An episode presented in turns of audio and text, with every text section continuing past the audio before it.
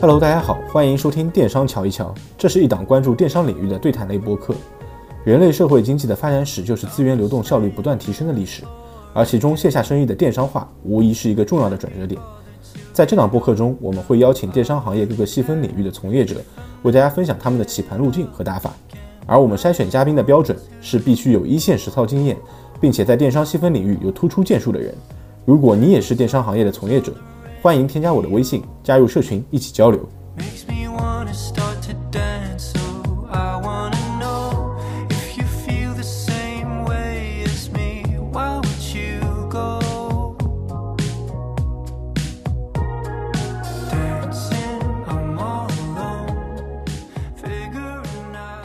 欢迎各位听众来到电商瞧一瞧，今天是我们的第二期节目。其实严格来说，这也是我请的第一位嘉宾，因为第一期节目其实是我和老范录的一期节目，然后我作为嘉宾去输出了一些。那今天我们邀请到的其实是一个特别好的朋友，也是电商的资深老炮袁秀。说是电商老炮，但其实袁秀也只有九八年。为什么邀请袁秀呢？首先除了个人关系特别好以外啊，从事销售行业特别多年，我自己认为还是个 top sales，对吧？大言不惭的说。但是袁秀确实是我在生活中见到的为数不多让我心服口服、销售能力确实超越我的人，并且我见他的第一次，他给我的感觉就是有特别强的信念感。那电商其实脱离不了销售，包括我们现在在各个赛道，不管是抖音还是视频公众号，还是哪怕是小红书，都有一个特别火的 KOC 分发。那这个也是李元秀最擅长的领域。今天就邀请到他来给我们听众做一期分享。元秀给大家打个招呼吧，Hello，大家好，我是袁秀。请袁秀简单做个自我介绍呗。今天主题是销售，我从销售视角来讲，其实我过去做的所有工作就全部是销售。对我第一份工作是在一家教育公司做销售卖课，然后第二个公司呢，在一家这个叫群享的新消费 CEO 俱乐部，然后从四十九块钱的卖课逻辑开始，一百两百的课，那个几百块钱，九百九十九，然后一千九百九十九，然后可能最后到两三万，最后到三万、五万，甚至三十万到五十万，甚至两百万的客单价的这样一个呃 to B 的商业服务。然后后来再出来呢，就去了一家品牌公司，就从卖课卖服务变成了卖货。但那个时候呢，可能就自己卖货嘛，对。然后后来现在又自己创业，做了一家公司，就帮很多人卖很多我很喜欢的货。所以本质上呢，就我过去所有的工作就在在在做销售。然后今天我们公司其实在做的事情是，呃，扎根在食品行业里面，帮助一些我们非常认可呃食品品牌的创始人和他们的产品，然后通过我自己招招募一群我觉得非常好的销售，然后把这东西推到他们值得被看到的那些地方去啊。就目前在做些这样的事情。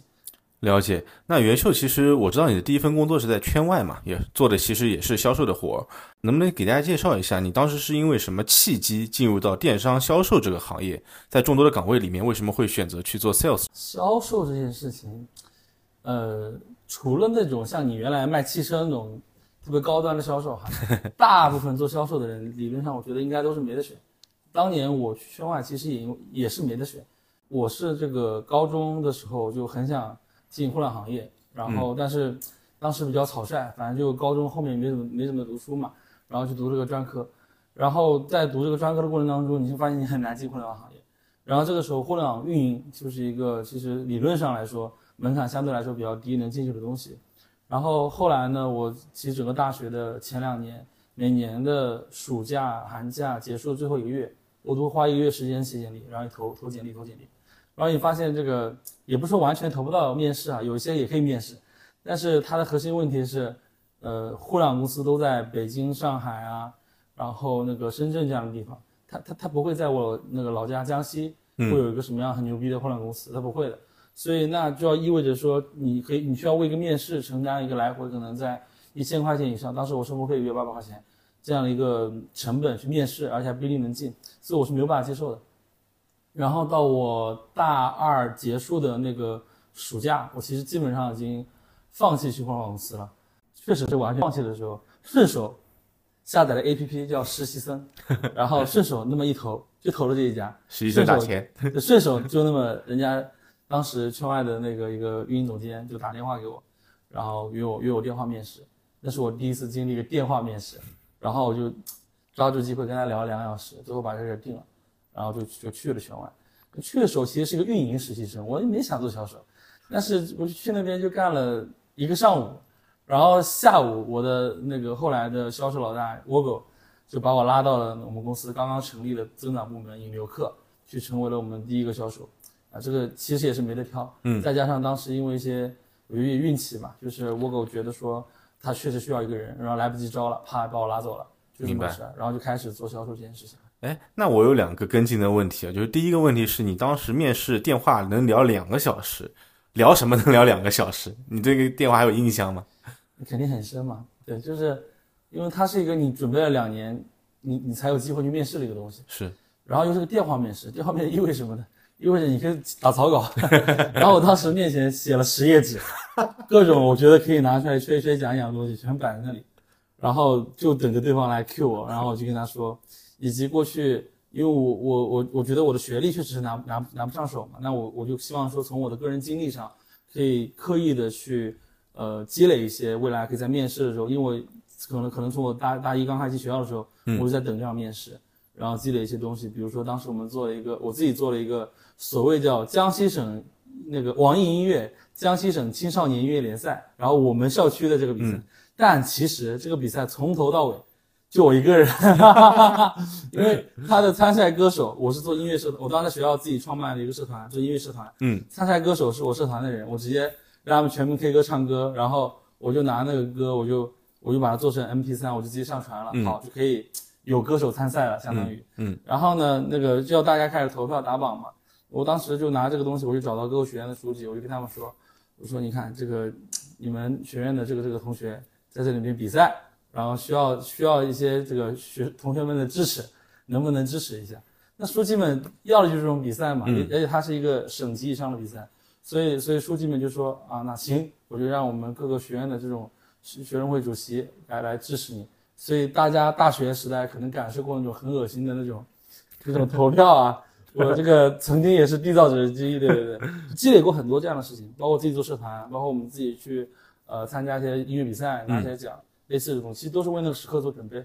明白？其实就相当于是把所有大学里面学生，不管社团也好啊，还是工作的实习的经历也好，浓缩成了那十页纸，然后疯狂的输出了一波。对对对对对对对。对，然后以一个他他能接受的节奏和方式，可以，这很销售。对。然后第二个问题是因为你刚才的结论，其实第一份工作没得选嘛？对。那你现在肯定是有的选的，包括。你经历了这么多份工作，其实都和销售相关嘛，包括你现在自己在创业，其实也已经我觉得可以认为走上了一个爬坡期吧。那回头来看啊，假设你现在回到当时那个节点，有的选的情况下，假设你当时能有几个 offer 去选，你还会选择做销售吗？其实这个结论，我的理解是，我为什么会问这个问题呢？就我我认识的袁叔这么久，我对他要打两个标签的话，我觉得第一是真诚，第二是热情。那这个热情的话，更多是对于销售工作的热情。所以回到如果当初你有的选的话，你还会不会选择销售这条路？然后如果会选的话，理由是什么？如果不会选的话，理由是什么？我觉得肯定还是会的。嗯这其实是一个后置的结论，就是今年今天，呃，这几年工作职场经历全部下来，然后你全部复盘过过往经历之后，得出这样的结论，然后可能会有一些我觉得还比较有有意思的关于销售观念，那个跟大家分享一下。我觉得第一个点是从这个努力和获得结果的回报比这个事情上，销售 maybe 对于我这样农村出身且没有学历的同学来说，啊，它应该是最能改变人生命运的事情，或者说事情，或者说都一样的。为什么呢？因为销售这个岗，那无论在什么级别，都是只看结果不看出身的。无论你原来是做什么的都不重要，今天只要你能给这家公司带来结果，赚到钱，你自然能分到你自己那部分钱，这第一件事。那第二个再说，销售这个这个事情呢，其实最大点来说，它反向构建你很多能力。你刚讲我很真诚嘛，对吧？嗯那我自己销售的核心价值观就是我今天真实的为你带来价值。那今天这件事情就它有两个点，第一个事情是我有这个意愿的嘛，第二是我得有这个能力。那你在很多做销售的时候，你是没有这个能力的。是那今天如何让你成为一个 top sales？是你在慢慢的希望帮别人提供价值过程中，你反向去构建这样的能力，以及有频繁大量的沟通嘛。嗯，那这沟通你要让对方舒服，让对方听得懂你说的话，所以情商和能力都是在这个过程中构建出来的。那第三个点在于说，从创业角度，因为我觉得大家可能最后都会有个自己事业，尤其是像那个 Joy 的朋友们，就是我觉得从创业角度来说，销售为什么是最容易出 CEO 的？是因为他的工作每天其实就就两件事情。嗯，第一件事情，他在洞察消费者的需求，反复反复反复在洞察消费者需求。我们销销售最重要的能力叫挖掘需求。嗯，你得先判断他有一个真实的需求，你才能做别的事情。那第二件事就是说，挖掘需求之后，他知道我要我要如何去提供一个解决方案，且完成这个交易的闭环，这是个销售一定要做到的事情，因为他最后他他只有跟单、拿单、递单、关单，就最后 cut down，嗯，close 这个交易，他到最后才算完成这件事情。所以在这个过程中，他所有的这种能力会反复、反复、反复不断的在构建出来。所以一个好的销售，当他理解了今天我要怎么去在一个公司的机制里面去为一个人提供价值的时候，那他今天就可以借助公司的公司的力量去满足他的需求。但是如果这个人可以不借助这公司的力量，他可以借助社会的力量去满足他看到那个需求的时候，他就可以创业成为一个非常好的职业。啊，这是我我、嗯我对销售这件事情一个我觉得比较比较深的理解。嗯，对这个我完全同意啊。然后我觉得袁秀刚才讲的那几点非常好，我也为大家再重复 Q 一下，因为我觉得这段话其实是可以记笔记的。第一呢，销售是一个英雄不问出处的行业，只看结果不看出身。第二呢，销售能够帮助一个职场新人快速的构建他的职情商和沟通能力啊，包括一些销售能力。第三就是销售需要洞察消费者的需求，并且第四，销售知道如何去完成一个交易。这也是销售这个部门能够经常出 CEO 的原因。如果大家做销售的话，有可能会去看一些销售相关的书籍，然后这个时候你会发现一个很好玩的事情。无论你是去看中国铁军科学友写的书，嗯，还是你看大家这个全球闻名的一些关于销售的书籍，比如说销售就搞定情商，比如说这个全世界最伟大的推销员，你会发现所有的好的销售书籍里面，他没有在教你销售的技巧和技能是什么，嗯，他反复在跟你说两件事情，第一件事情是你要个人成长，你要变得更好，你要成为更好的自己；第二件事情是你要有非常强的自我学习能力，不断的学习。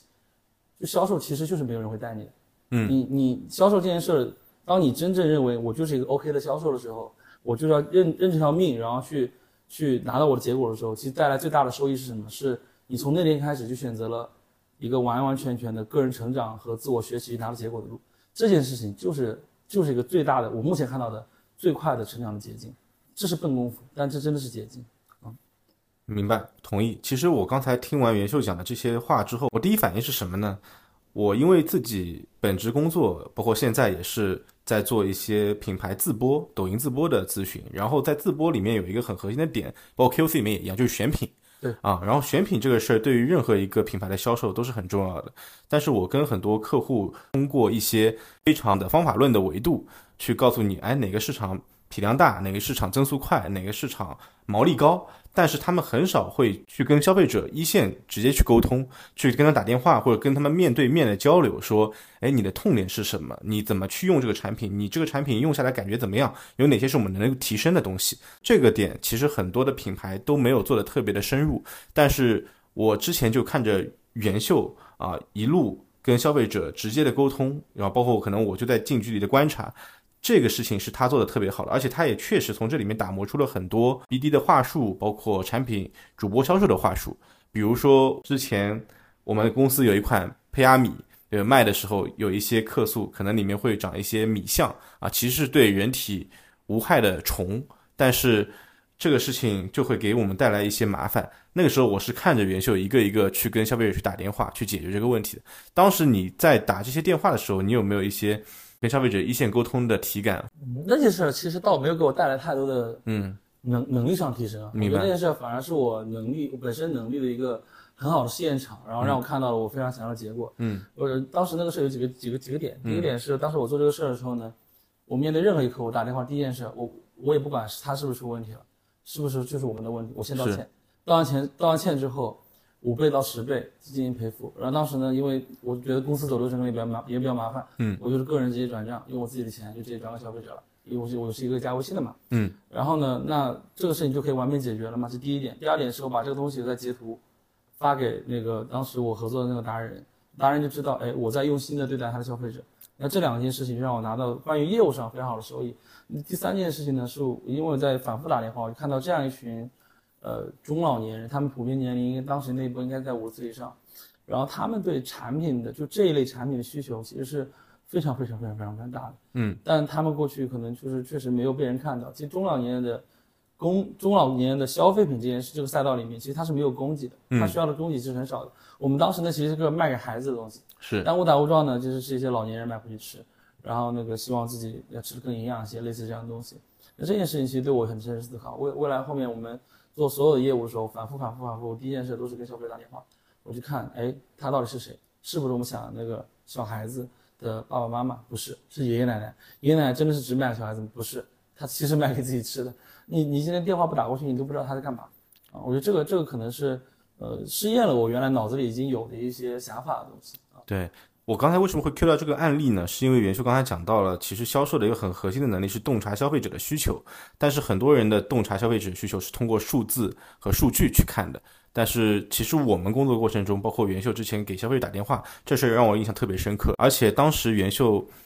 打电话之后，有一个特别有趣的事情是，有一个他打电话的消费者，因为和袁秀聊完之后，觉得他特别真诚，那个奶奶自己烧了一个梅菜扣肉 快递给了袁秀，这个是让我们啊，还有一个北极虾，对，当时我们整个团队都震惊了。我们当时想，袁秀这个销售能力也太牛逼了，对。那这个其实是我们当时衍生的一点啊，就是从洞察消费者需求这个点去衍生的。那回到正题，就刚才我们说到袁秀的第一份工作是在圈外，那不管是有的选没得选，选择了销售，你觉得圈外这份工作给你带来的最核心的价值是什么，或者最核心的销售上的认知是什么？呃，我一直把圈外当做我人生的一个新的起点来看，我觉得它确实完成了我一个非常重要的人生启蒙。哎，补充一下，圈外是指圈外同学，是是是，圈外同学这家公司，对，那当当时启给我带来启蒙，其实核心来自于两件两件事情。嗯，第一个事情是是我们创始人本身，嗯。啊因为他他那家公司其实是讲这个职场软能力嘛。那职场软能力其实最重要的事情是，呃，你要定定一个职场目标，以及你要成为一个有自驱力的人。然后这个事情我是在圈外学习到的，所以所以圈外于我而言，我觉得是让我启蒙的地方。关于销售这件事情，圈外给我带来的点是很简单，它是我第一个 showcase。嗯，它是我第一个 showcase，也是我让我迈过了销售的难关的那个东西。当时我在圈外做销售是怎么回事呢？其实最开始我也不懂怎么销售，第一次工作嘛，你你上来就卖个两三千的课，卖的来不进的鬼了嘛，就是确实不太懂。然后呢，这个刚开始去其实也还没开始做销售，刚开始就是每天工作其实特别的无聊，通过学员微信，然后打个标签，发一段话术结束了。嗯，就是当时你还是实习生，所以你只能做这样的工作。然后是这个工作，可能我的 leader 们觉得我做的挺好，或者说比较靠谱。当你把一件基础的事情做的做的挺好、很不错的时候，能让他信任的时候，他就希望让你去尝试做一些更难的事情。所以当时一开始让我去做销售这个事情，开始卖课。然后最开始这个就就遇到了一个最大的问题，就是我们全团队没有人做过销售。嗯，就我的 leader 是做运营的，我的 leader 的 leader 是当做增长运营的，就是非常牛逼的运营和增长运营，但是确实没有人做过销售，然后我自己也没有做过销售，然后我们当时跟我同一批后来招了一批实习生嘛，加起来大概有啊、五六个人，五六个人都是民的这些互联网公司，嗯，怎么会有人做过销售呢？然后这个，然后大家就卡在那里了，就没有人可以卖出去这个课，然后当时这个转化率特别特别低，然后当时我是经历一个什么事儿，就是我的老大，嗯，他来他来告诉我，有一天，你看大概我工作了半个月左右，他跟我说，如果这个事情这个业务再跑不起来，他可能会被降职降薪。然后我我当时在当时他在我心里是一个我非常仰慕的人，因为他当时在那个公司是实习生转正，然后直接升主管，然后开始带团队带我们这样的状态，我觉得他好厉害。然后基于他好厉害，基于他教了我一些东西，他要因为我，我当时我不会觉得是因为我们团队强，就因为我个人没有做好这个业务，然后他被降职降薪，我就很难受，你知道，我就我就整个人就就就就就有点当时不是说抑郁吧，他就很懵逼。嗯，但我还记得当时走在那个就上班的那个地铁的那个路上，那个站台上面，整个人都是恍惚的，就摇摇摆摆的。但是这但是这个解决问题啊，对吧？你不能恍惚就完事儿了。然后当时我就我就我就确实有问题，嗯，我就问我去找我们 CEO 去去聊去了。当时这家公司有一个非常好的机制，就是它有一个 CEO 一对一的这样一个通道，就是通道，就我们叫约饭局，就 CEO 午饭啊，然后就约了，我们再聊。然后聊完之后，他给我一个结论，让我打通了这件事情。为什么今天我要去卖这个教育的课？嗯啊，因为因为对我来说，你要我去极致的理解我们到底卖的课到底是就是提供什么内容，然后是能帮助大家什么，我是不信的。对，他不可能信，因为他我没有上过啊，我怎么信啊？以以及我没有因为他受益过，我怎么信？我没法信。嗯啊，但那天我们 CEO 给我讲了一个 CEO 给我讲了一个观点是什么？今天你要让一个人愿意学习，你让一个人愿意买课，最重要的事情是什么？嗯，就只有一件事情，就是你让他真的想学习。一个想学习、爱学习的人，他站在你面前，天然就会把这个坑买走。所以今天你要做这件事儿，就你的工作其实只要做一件事情，就是你让这个人理解人为什么要学习。当你能把这个 case 给他讲讲清楚的时候，他就一定会买课。但是对我来说，我当时的观点是什么？是我认为，因为我对我来说，我我自己是在确实在这家公司，嗯，意识到学习这件事重要性的。其实我我我后面大家认识那么久了，你也知道，我后面、嗯对我可能每年光写复盘要写一百多万字，我看过的书其实就阅看书啊，以及跟人交流这种学习密度其实挺高的。对其实都源源于那一次开始。对，然后，所以我在那里是 get 到学习这件事的重要性的，以及他对一个人的意义到底是什么。然后当时我就做一件事情，我就把这套价值观、这个价值排序，通过我的沟通，告诉我的小，告诉我，告诉我的接触的每一个人，嗯，告诉我接触每个人。所以当他认可这件事情的时候，他就认为，或者我确实我打发自内心的我也认为对，我确实帮助到他了。对当当然，他买不买课我不 care，对但事实上，当你真的帮助到一个人的时候，你就在他的信用银行里存了钱，嗯，他就，然后你刚好又有一个有一个这样完成 KPI 业绩这样东西，且这个课看起来还不错，起码六十分以上，他就会愿意买。所以当时我把这件事情跑通了，当时把这件跑通了之后，我就成为了一个 top sales，就是大家都卖不出去，然后只有我卖得出去，然后然后就变成了所有人这个帮我帮我群发信息，然后有人回消息，回消息之后把手机放到我手上，最最最夸张的时候，我前面摆了二十台手机，轮着等我去回消息，我最最最夸张一天能卖二十几万。就是卖课，当然它有一些历史性因素啊，比如说当时只有我能卖，所以所有的好的线索、例子、case 都到我这里来嘛。对，然后当时我我那我把这件做完之后，在那里之后在那里其实拿了很好的，然后进一步就拿到了老板非常非常好的信任，这个事给我太强正反馈了。明白所以。我到那一刻开始，我就发现两件事情。第一件事，我觉得做销售这件事情，我还是有点天赋的。第二件事情就是你在职场里面拿到一个结果之后，尤其是跟钱相关的结果，老板会给你无条件的信任，而且是非常拉满的信任。也是因此，我作为一个呃专科毕业的学生，在我第二次回到那家公司的时候，他愿意答应我的选择，答应我的诉求，对让我进入那个我们公司的客人产品经理部门。但其实那个教研部门，就是大家平均学历都非常非常高，反正对我当时那个学历自卑状态来说，我是超级仰望的状态。嗯对对对，哦，素素就是当时我们认那时候认识的，啊，他当时就是乌素是吗？对对对，他当时就是我们那个公司的 L E L 课程课程产品经理。我的小报童就是和乌素一起合作的，质量有保证。对对对对，就是我觉得这是那家公司带给我最重要的东西。明白。哎，在这里我说一下，我们的节目是有听友群的，在社群里我们会分享第一线的电商信息，群友之间也会有品牌和业务方的合作。如果想加入我们的社群，欢迎添加我的微信九乙二零幺幺幺，备注昵称和职业更快通过，期待与你一起交流。其实我总结一下刚才你说的那个案例里面，我有一个印象特别深的点，就是，呃，你和 CEO 吃完饭之后，你就意识到了一件事情，其实我们不应该跟消费者说我的产品有多好，我的课有多好，而应该跟他说你为什么要去学习，就是不应该说介绍自己产品的卖点，而是应该专注于激发用户这种向上的需求。啊，其实让我想到的是一个案例，我们大学的时候学市场营销，具体是谁说的我已经忘了，他那个例子我印象很深刻。他就说美国买一个工具啊叫钉枪，就是往墙上打钉子的那把枪，用户买的其实不不是这把枪，你做广告不应该说这把枪它怎么好用啊，怎么好使，它有什么功能，而应该专注于告诉用户你为什么要往墙上打那两个钉子，他要的是那两个洞，你应该告诉他那为什么要有两个洞，因为你要挂一幅画，你要挂一个什么壁挂电视之类的。对，对，我觉得这个事情是当时我听完袁秀的案例之后第一个反应，就是你应该作为销售，专注于激发用户的需求，而不在于 focus 在自己产品的卖点上。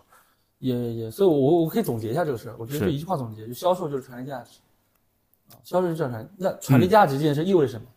传递价值意味着你就是在帮助对方，是传递价值就是在帮助对方。为什么呢？因为你说满足一个，就是我们说一个闭环，就是对满足帮助消费者的闭环是什么？它有三个东西，第一个事情是消费者的需求，对吧？就你刚刚说那个洞。对第二是今天你你你把这个东西卖给他，对他有这个东西，他才可以解决那个洞嘛。那第三个东西是做这个冰枪的这个人，对我做出来这个产品这件事本身，那如果没有中间这个传递物，他是没有办法去买这个东西的，以及切实的站在你面前说我要把这把冰枪卖给你，帮你把这个洞打打穿，就补上那个人，是这个人就是销售。是所以销售是最一线站站在消费者面前去帮大家的人。是。这是这是我对销售最最最最最核心的理解，也也因此这件事情让我觉得正反馈非常强，因为我我在从小大过程当中，我我我是一个不断被人帮助然后去成长的这样一个人。你像我刚刚反复在谈到我们第一家公司的话，我聊的是我的 CEO 嘛。其实我工作的每一个 CEO 对我的帮助都很大，就是我我我我是一个被人家帮助起来的人，所以我自己是。性格上我也非常愿意帮助别人，帮助别人这件事儿可以给给我带来非常非常强的正反馈。是。啊，我身边的朋友其实大家都知道这个事情，嗯，所以这是为这是为什么我这种性格来做销售这件事情，我就天然的天然的契合，明白就。是它又能让我很爽，它又能让我这个确实拿到一些非常好的结果啊。对，销售就是传递价值啊，这句话确实可以记下来。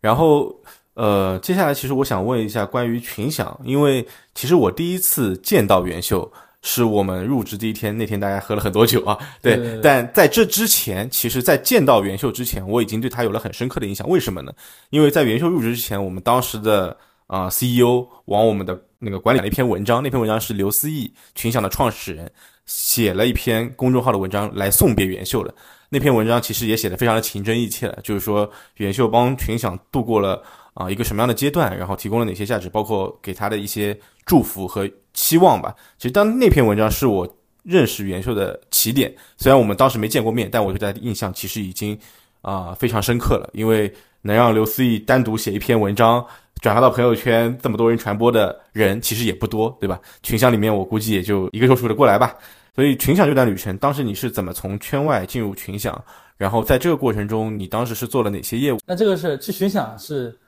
比较有意思，嗯就是当时我去巡讲是怎么回事呢？是我去巡讲之前，其实我回圈外了，就我刚刚说就是做客人产品经理去了。是然后当时我回去的时候呢，其实是，嗯、在二零一九年的上半年，或者说二零一一八年的年底的时候，大家发现一件事情，就是这个行业互联网公司大家都很焦虑，流量没有了，流量寒冬，对吧？然后所以大家觉得一九年年初的时候，大家觉得说，呃，行业里面一定可以做出来一个场域，这个场域可以让大家这种流量焦虑的人在一起出来交流，然后看看大家做怎么样，然后说一些东西。所以当时圈圈外也想做这件事情，然后圈外想希望有一个比较好的项目经理来做这件事情，然后我就我刚好回去了嘛，他就让我来做这个项目负责人，所以当时我实习生身份来做这个项目负责人。然后跑了大概两到三个月之后，就脑子里各种构思嘛，就想这个业务的可行性。哎，突然有一天发现朋友圈出现了一篇文章，叫“群享开张了 ”，然后我点进去那篇文章，我靠，怎么跟我想做的事情一模一样啊？就是那个事儿一定会有人做的，但大家可能选择的切入点，它的那个业务形态，呃，以及大家能用的资源背景是完全不一样的。所以，包括我们公司，当时我觉得是圈外，我觉得是当时是能做的，但是确实我们不是那样性格的人。就对于我来说，我当时也不是一个很会做社群的人，嗯所以 CE 做这件事，那就是他的天命。嗯但是对我来说，我看那篇文章的时候，我就觉得，第一，我们这个项目卡档了，就，不用不用做了。嗯。第二，挺想去的，对。然后，但是后来，但是那个时候呢，就是，嗯，对对圈外还是非常有感情嘛。然后把事儿跟跟 CEO 跟跟 CEO 说，让我去负责我们的那个 L 三项目，就是我们的一个商业思维项目。然后那个项目其实是呃六个月一轮，然后跟六个不同方向的 MBA 的教授去去交流，然后把他们的内容呃咀嚼一下，然后通过一些助教动作，然后就带给我们学员。那这件事儿本质上是个项目经理的活儿，那另外一方面它又是一个偏助教的活，是所以在那过程当中，那六个月我就觉得，哎，我是不是好像可以重新读一遍大学一样的感觉？对，所以我就留下了。然后那六个月，我就刚好留，刚好就是留了六个月，把所有的课上完了一遍。然后我觉得，以及这过程当中，我发现就是培训这件事情或者做课这件事情，它它不是我的核心能力项，甚至包括做项目经理也不是我的核心能力项。我的禀赋不在于此。嗯，我当年选择做客人产品经理，是因为我觉得我挺有销销天赋的，这是我从第一次第一份工作我就感知到了感知到了。是那希望我可以去销售很多人，所以我就要带团队去销售很多人，所以我希望我有培训能力，所以我才去做客人产品经理的。但那是对我来说是个补短板的事情。嗯，那我那人不能一直补短板，很难受的。所以当时我觉得要去一个发挥我长处的地方，我就想到了群享。嗯，然后群享当时于我而言就是一个，你看那个事儿也是一个我我我原来想过的事情，对然后也是我很想做的事儿。对然后我的性格呢，其实又挺适合做社群运营的，是喜喜欢跟人打交道嘛。然后那个我又是一个我自认为一个比较好的销售，群享 maybe 当时也需要一个好的销售，所以我觉得无论从能力、性格、特质，还是过往的背景上，以及想做的事情上，群享都非常非常适合我。嗯，以及最重要的事情是，群享可以让我接触到很多很多很多的自由。嗯，它让我可以，它其实是可以让我开天眼的。是但确实后来的经历告诉我，确实让我开天眼了。然后我就去找 CE 聊这个事情，然后我们进行了一轮线上的这样一个电话面试，嗯啊，然后我就我就去群享了，他给了我作业，对对对，我把作业交给他之后，然后我就去群享了，去北京了啊，当时是这么这么一个故事。然后在群享去的时候也特别搞笑，就最开始我面的 offer 叫社群运营，嗯，然后后来你会发现，在一个有 IP 的公司不存在社群运营这个。是为什么？因为在那个视频里面，除了刘思义说话，其他人 C 说话，其他人说话，甚至于我们用刘思义的头像的微信去说话，大家也不理，因为风格不一样。对对，风格完全不一样。你说出的观点不成立，不是他。然后我就从一个社群运营经理，啪就变成了群享的第一个会员运营。嗯群享过去的会员是分布在群享的几个创始人和联合创始人手上的，是在不同的手机上面。然后只是在拉群的时候，因为当时群享最大的交付在线下的活动，对，就线上的这种纯交付夜话会，嗯是那个时刻才刚刚开始，没有多少期。嗯然后呢，我就成为了群享第一个会员官。那个工作其实当时也很无聊，是就是群发，大家有活动大家报名，然后那个那个那个，然后然后拉大家进群，就这么个事儿。是但这个事儿呢，最开始，而且最开始最搞笑的是什么？就他他那个夜话会当时是收费的，啊，当时是、当时是这个四四十九块九，所以我当时就要面临一个问题，是我怎么样跟这个已经付过了九百九十九的这几千个会员，再付一遍是吧？再付很多遍，每个礼拜都要卖一次我的那个课，我的那个四十九块九的课，而且而且还保证那个那个那个就是大家买的那个占比很高，以及不会让大家很难受。是所以那个时候就开始批量的去卖这种四十九块钱的东西，然后后来就想其实一直在做零到一的项目，一直在卖卖卖东西，呃，卖群享在本质上是因为群享会员都在我手上嘛，嗯，所以你卖东西你也是卖给会员，所以就一直让你卖东西了，嗯、我们就开始卖群享四十九块九的那个优惠，后来变变免费了，然后卖群享三九九、六九九、九九九的那种线上的课，嗯，然后卖群享这种卖会员嘛，就是当时通过 CPS 卖会员，就是对。让会员转介绍朋友过来从我这买会员，是。然后后来群享出了四董会，卖四董会，群享大会展会当时也是我提出的，呃，但我们最开始卖比较便宜，可能就就几千块钱，嗯，然后再后来我就从群享的会员业务负责人变成了群享的有商业化，其实我们当时内部叫企业合作负责人这样的一个态度，其实是负责群享商业化，就是是群享所有五万块钱以上客单价的东西都在我这里。对那那个时候呢，我觉得是正式开启了我完全意义上的销售生涯的这样这样这样一个节点。为什么？因为那个时候你开始去系统的知道你的工作就是销售。因为对过去我不会认为我是销售，过去我会认为我核心工作是会员运营，是虽然我也卖东西，是，但从我作为一个企业合作负责人那天开始，嗯，我就是个纯粹意义的销售。明白以及那个时候你要面对的客单价又完全不一样。当时我的客户是谁？是百度电商负责人，是快手的那个副总裁，是小红书的电商电商业务负责人，是都是这样级别的人。嗯，那今天我要去 say 让他买我一个十五万到最高两百万的这样的年包的单子，对我对我当时的我来说，当时毕业才一两年啊，是很有压力的一个事情。是不是？那怎么样可以让你没有压力？特别简单，今天我真的在帮你。对当我今天在帮你的时候，今天我对这个事情完全没有压力。我记得当时我从那个知乎北京知乎的办公室嗯出来的时候，就特我跟艾伦一起去谈一个单子嘛，然后就分享联合创始人艾伦，然后艾伦跟我跟我说一句话，他说：“秀哥，我发现一个问题，你怎么老想教别人做人啊？” 然后然后我当时下意识就回他：“我没有啊，我就想帮他呀、对然后我第二句是，如果今天你不是一个更高姿态的状态，再去向你的那个那个客户兜售价值，你怎么关单呢？是就是决定付不付钱的人是他，而不是是你。但实实质上，你如果要成为一个真正意义上的 top sales，那关单掌控权理论上一一定在你手上。是那凭什么在手上？就是你决定你要不要帮他。所以群享那个业务，我可以其实我自己可以总结一下，就是为什么当时我可以做销售做的非常舒服。嗯，特别简单，因为在圈外的时候，是我是在帮助你，但我只是给你 say 一个观点，对然后这个观点帮助你了。但在群享不一样，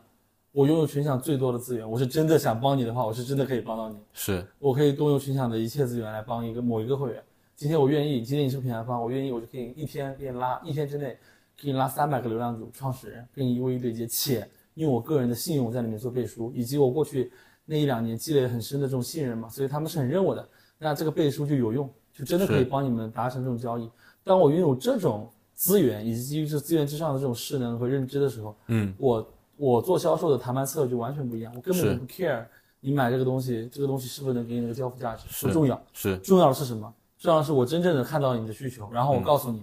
只要我选秀愿意帮你，嗯群享愿意帮你，你这个需求就可以被解决。是至于以什么样的形式被解决，这个事情大对大家对大家来说都都不是很重要，对吧？你的 KPI 被完成就可以了嘛。是所以这是我们这是我们当时在做的一个事情。然后后来我有突然有一天，这个我自己称之为顿悟了一下，就嗯是领悟了一个开悟，对对，开悟了一下，领悟了一个点。那时候已经做销售做两年、三年多了。嗯，就是我发现说，其实当你把你自己归纳为归纳到一个体系里面去的时候，你才开始真正意义上开始了属于你自己的真正的成长。什么意思呢？比如说当时做销售这个事情，我开始去掌握这些，就发自内心自己去定义和掌握这些能力的时候，当你那个契机是什么？是我突然有一天，我觉得，哎，销售到底是啥？销售到底可以分为几类？分为几类？然后有些答案，啊、然后当时我自己答案就是说，销售是啥？销售就是你今天通过一段话或者一段信息，就一段信息，然后给某一个人一个价值，然后让然后让这个人因为这个价值得到你就就拿你拿到他的信任，然后基于这个信任，他为你愿意做一个动作。那这个动作呢，你就给他明确指令，就是用中国人古话来说，就是有钱捧个钱场，没钱捧个人场。是。所以当时在群场做这件事情，大量的这种帮助会员的事情，得来两个东西：第一，他们会无条件的买买买我在卖的东西；第二是，他们愿他们有有些会员其实是没是没有那么豪横的嘛，他们就会愿意帮我发发朋友圈对，啊。我我每次定向我会找了好几百个 CEO 愿意帮我发朋友圈，以及当时我们做 C 做的 CPS，嗯就是每天固定的有大概二三十个 CEO 帮我发朋友圈。这件事背后是我真的在为他们创造价值。是啊，这是核心。然后这是我对销售的定义。那对销售的这样分拆，当时我分两个方向，就是 to B 和 to C。那当时我在做 to B 嘛，对 to B 的销售，在我看来，你要修炼的是什么东西？是今天你要如何极致极致的人的内心。是。这个人在你面前，你怎么把他的心跟你的心贴到极致的近？这是一个人要用一生修炼的东西。对。但如果 to C 呢，你会完全不一样，因为当时我们隔壁的那个业务组群享 C 业务就跟我对不太一样，对。他是要带很多个销售同学去做做的业绩他不太需要就跟消费者一对一，一对一的，对。对那他其实是要带领一群人，本质上他最重要的东西是代理，是。带领一群人去拿到那个销售结果。这件事是我不擅长的，嗯但他需要就是，比如说你管一百个人、一千个人，对他需要这样的。那我这样的 to B 的这种能力，他放那个场景下，他他他不适合。是那本来是两两种能两两种能力体系，对，以及那最后就是说我来看一个六十分、八十分、一百分的销售，今天你怎么去给他做定义和划分？对那我认为六对，那我认为六十就有一件事情，你完成了公司的业绩目标，嗯因为今天这个它是个商业世界，是今天如果你连公司的商业目标都完不成，这公司都是这样的销售，这个这公司就倒了，这不是说你这个人好不好，我这公司就挂了，这大家都得挂，对吗？他这个事情没没有逻辑在。对那八十分的销售是八十分销售是在在今天你完成公司目标基础之上，你又确确实的给消费者创造了价值。是那这个时候，他的完成那个目标的难度会更低，他完成那个业绩会更高。对那我觉得一百分的销售是什么？是你在这两者之间取一个均衡值，就是今天是我我我就大概率很多时候是会有冲撞的，就是是在你要完成业绩之间，跟你是不是在为消费就给给那个用户提供价值这件事情上，有时候是会有冲撞的。是那今天你怎么样在中间取一个最绝佳的这样均衡值？那我觉得是考验一个销售八十分到一百分之间的那个那个天梯，这是我觉得群享给我带来的就最底层的东西。其实我、也是我自己的这样一个关于销售的知识体系，这件事情支撑了我后面去做所有的事情以及我后面创业的东西。明白。哎，其实我最近有一个特别有意思的体感，也不是最近吧，可能就是今年，因为其实私董会这三个字儿在现在其实挺烂大街的啊对感觉是个 IP 都在做私董会，然后呢褒贬不一吧，可能贬多一点啊。但群享其实是做私董会最早的那一批的社群之一，然后包括嗯在初期的阶段，群享的整个会员啊，包括私董会，可能说口碑没有那么的好，但是在今年会发现身边的人全都突然夸起了群享，可能也是因为没有对比就没有伤害啊，就突然多了一群不怎么样的同行，对吧？原来可能只是八十分，然后他们多谢同行衬托。对他们把你衬托到了一百二十分，对，所以今年其实我身边的人，就今年我身边的人，包括企业的 CEO 们，包括我的一些啊、咨询客户们，对于群享的口碑都还不错，挺正面的。包括我自己对于群享，我觉得业务层面上来说，也是目前我看下来所有的知识付费社群里面交付最好的第一梯队吧。啊，我是自己这么评价的，所以我也想问一个问题，就当时你作为刚开始销售私董会这个业务的时候，你觉得私董会这个体系当时群享交付的价值是什么？或者说你能为用户解决具体的什么问题？是这样的，就是群享的那个圈子，就是能资源赋能你。嗯。早期的，就其实任何一个圈子，在最早期的时候，它交付一定都是够的，嗯，因为那个虚了吧唧的圈子，在最早期的时候，它是实实在在的，对。因为就那五十个人，就那一百个人，对。今天如果交付不了你这个价值，没法让你赚到钱，它这东西都没法启动。对，啊，这是第一件事。第二是群享早期这个这个私董会怎么来的？坦率说，嗯。不是群享要做私董会，所有的私董会，嗯。是客户追着我们付钱啊。，OK，是客户追着我们付钱。我们在在二零一九年年底到二零二零年年初还没有做自动会之前，对。就我们的会员服务做到什么程度？这么跟你讲，当时我负责大概一千八百个会员，我每个月收红包要收两会收两万块钱。然后当时形象内部有有规有两个规矩，第一个规矩是你收红包不能超过两百块，嗯，第二个是那个那个你收所有的钱我们要全部发出去，是。要发红包发出去，是，那就会带来两个东西。第一，你看我的上限是两百块，但我一个月我能收到一百个，嗯，意味着什么？意味着我们真实的消费者有非常强劲的这种帮助，是，而且这种帮助大到他觉得他不好意思，嗯他觉得他付了原来的九九九，他觉得就不好意思，是意思吧？第二件事情就是，今天你付了九九九买了会员，对不对？对我手上也有两万块钱发红包的资金啊。对，我今天跟你聊得开心，啪一个二百八十八，八百八十八转给你，你什么感觉？嗯，你还会觉得我是客服吗？不会，你只会跟我好兄弟交，好兄弟，对吧？因为有时候确实我可能就发的钱比你买的会员还要多，买的会员还要多。是基于此，我们早期的口碑是非常好的。实际上早期的口碑真是爆炸的好，以及嗯你看群享最早到最早的时候招了招了，其实第一期招募有大概一千八百个人，群是，享其实砍了一半，他只要了九百个人。啊，今天你看过哪个做做社群的是这么干的吗？嗯就是他会强设门槛。那群享早期真的是强设门槛，所以群享早期的私董会是消费者追着我们付钱。嗯，当时跟我说不是三万啊，他说你要十万我都给。对，就很多这种 CEO 们追着 CEO 们追着我。那有的私董会就是它是个圈层，所以它要需要需要非常强的势能，对你这个圈层才能给它带来价值。所以当人不够的时候，我们是很虚的，我们是不太干的。嗯所以群享私董会在起盘的时候，最开始就是靠这样一群人啪起来了，然后大概做了两百多个私董会员，然后我们当时收费是两点九八万。但那一波你就发现有点尴尬，就是两百到四百之前，其实四百之后才有势能，嗯，两百到四百之前没有势能的。所以我当时的工作就是，呃，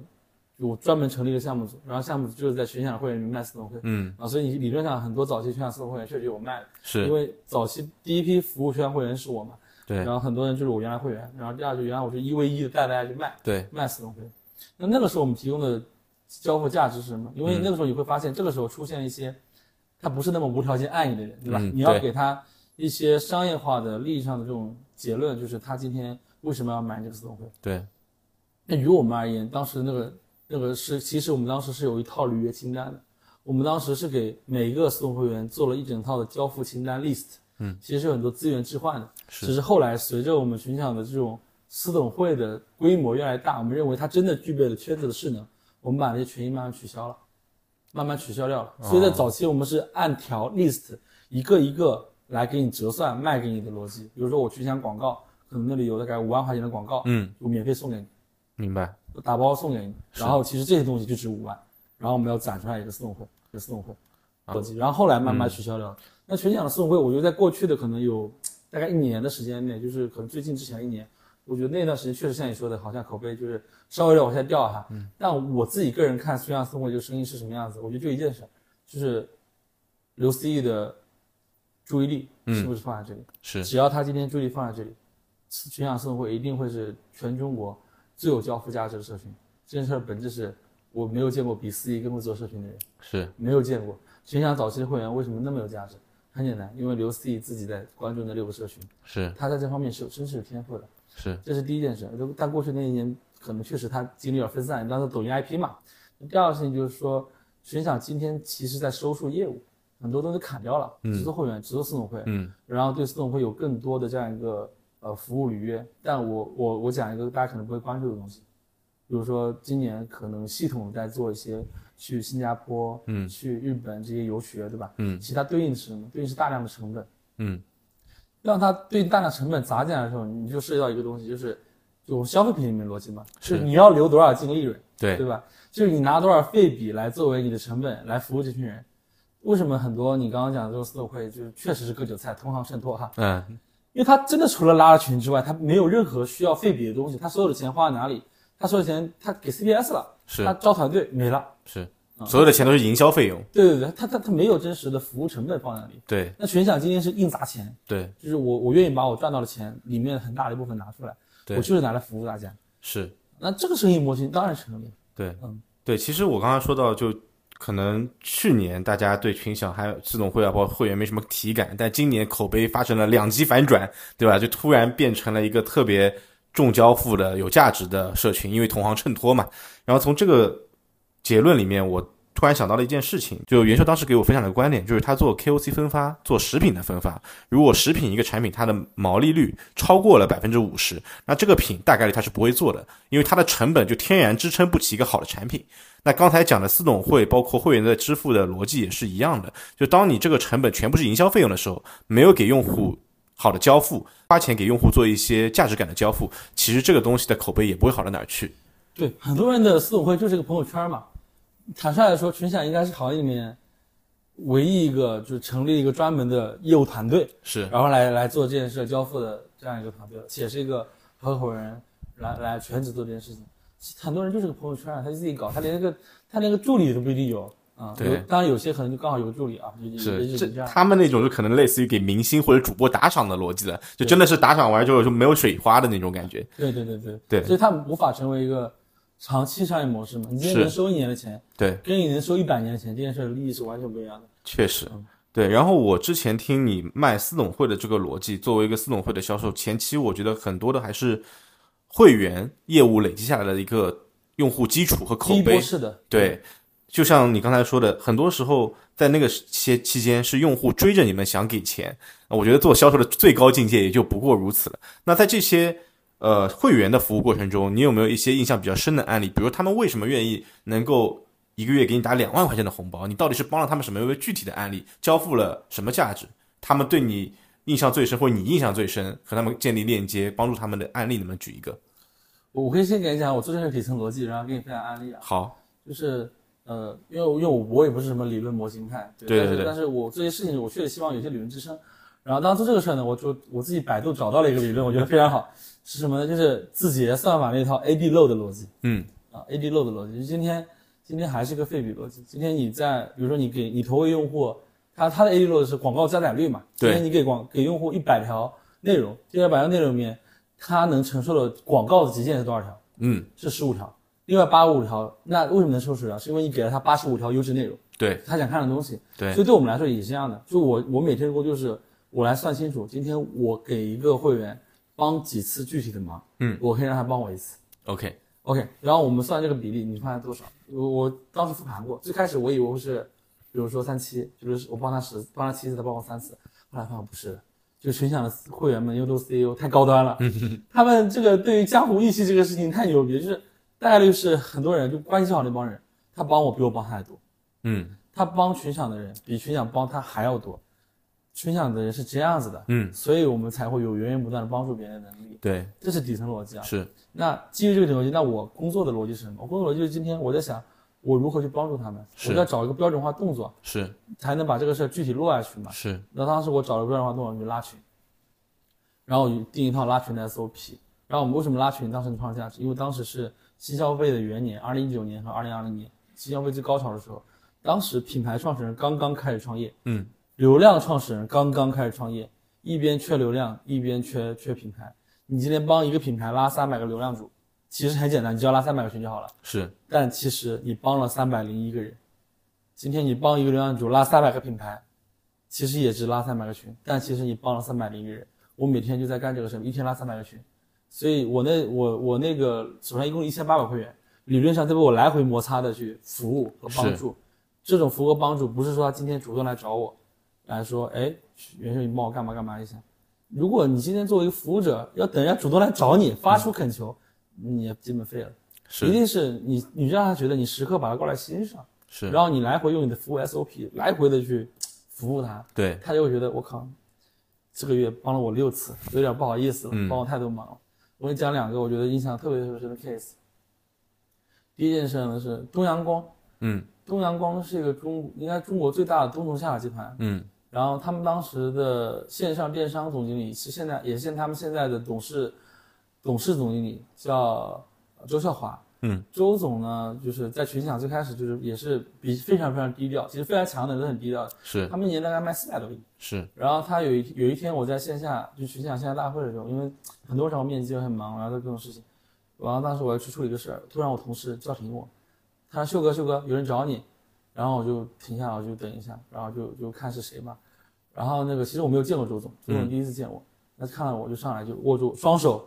就是一个就是年年年龄非常年长，然后又在行业里面地位极高，一年做几百个亿生意的那个老板，握着我的双手跟我说。感谢群享帮我打开了流量世界的大门，你知道，就那种感觉，其实是真的让你觉得很自豪，是。很骄傲，很骄傲。是，然后这个就周总未来后来其实也帮了我们很多嘛，比如说我当时我们后来跟有赞有一次合作，嗯，是怎么合作的？是周总直接跟我们觉得我们要招商嘛，他就直接拉了那个有赞的创始人白鸭，嗯直接拉群给我们，然后以他个人的信用作为背书来介绍群享，来跟他见面。其实当时群享很多资源是这么来的。是，然后第二个我觉得非常重的 case 是那个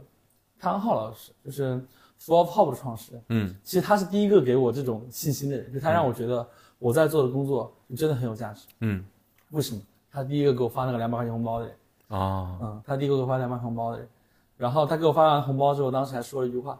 他说：“你这个人吧，想想也挺烦的，天天给我发广告，我就真想把你删了。但是现在想想，好像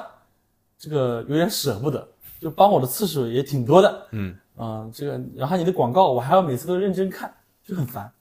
然后啪发个两百块红包给我，嗯然后我当时真的其实特别感动，我都没有跟他具体聊，但真的特别感动。但这个事儿呢，也有前置的这个点，比如说他当时跟一个乙方公司，嗯。嗯，那个闹矛盾嘛，然后那个人家到处去说他们坏话，其实是他们是这个之前有一个业务负责人，然后呃投了这家投了这个 MCN，但效果不好怎么样，反正就拖款没有打钱，嗯。然后那个人其实后来被开了，嗯。然后这个事他不知道，嗯。然后那个人就到处说他坏话，然后我们就拉了个群解释了一下，解释一下之后就没事儿了，就把钱也给了嘛。嗯然后其实减缓了很多别人在说他的东西。然后还有就是说，有一次我觉得他其实，在群享第一创业不是做 For Pop，当时在做另外一个品牌，是，然后那个品牌当时他上快手，凌晨三点钟，然后他发现第二天上不了，啊、因为他好像当时标签有个问题，那个产品快手链接不让上架，但第二天大主播就要播了，然后群享当时真的有很多的这种非常牛逼的资源。对，然后当时三点钟，刚好我一个快手的哥们儿没有睡觉，我就发消息给他，说这事能不能解决一下？嗯人家凌晨三点就把这事咔当就解决了。解决完之后，你可以想象嘛，如果你是那个品牌创始人，你是，而且是个大厂，对吧？你会是是一个什么样的心情？是，其实因为这些事情跟他们产产生了非常非常非常强的这种关联联系。类似这种事情我们做过很多，你像那个 Modi 的创始人自然，嗯最开始在群享，就我们交流的时候，可能他才好像才五个人，嗯啊，然后产品刚上线，他今天已经是个估值十个亿美金的中国美瞳行业庞然大物了，对吧？是，那他当年上线第一批淘客分销怎么来的？就是群享，我当时帮他把全行业所有的淘客的 APP 创始人全部拉了个群，是，都是那种年销两百个亿、三百个亿那种，然后直接跟他深度去聊，甚至包括我身边的 case，就我的投资人股神，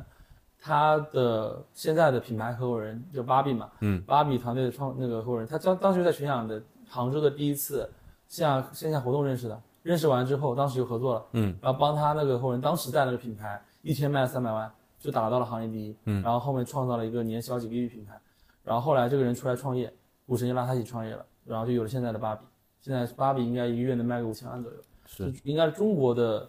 呃二零二三年美妆白牌里面起的最猛的品牌之一了，是，就是在群享认识，实打实的，对，对吧？然后就是其实群享有很多这种 case，像我自己，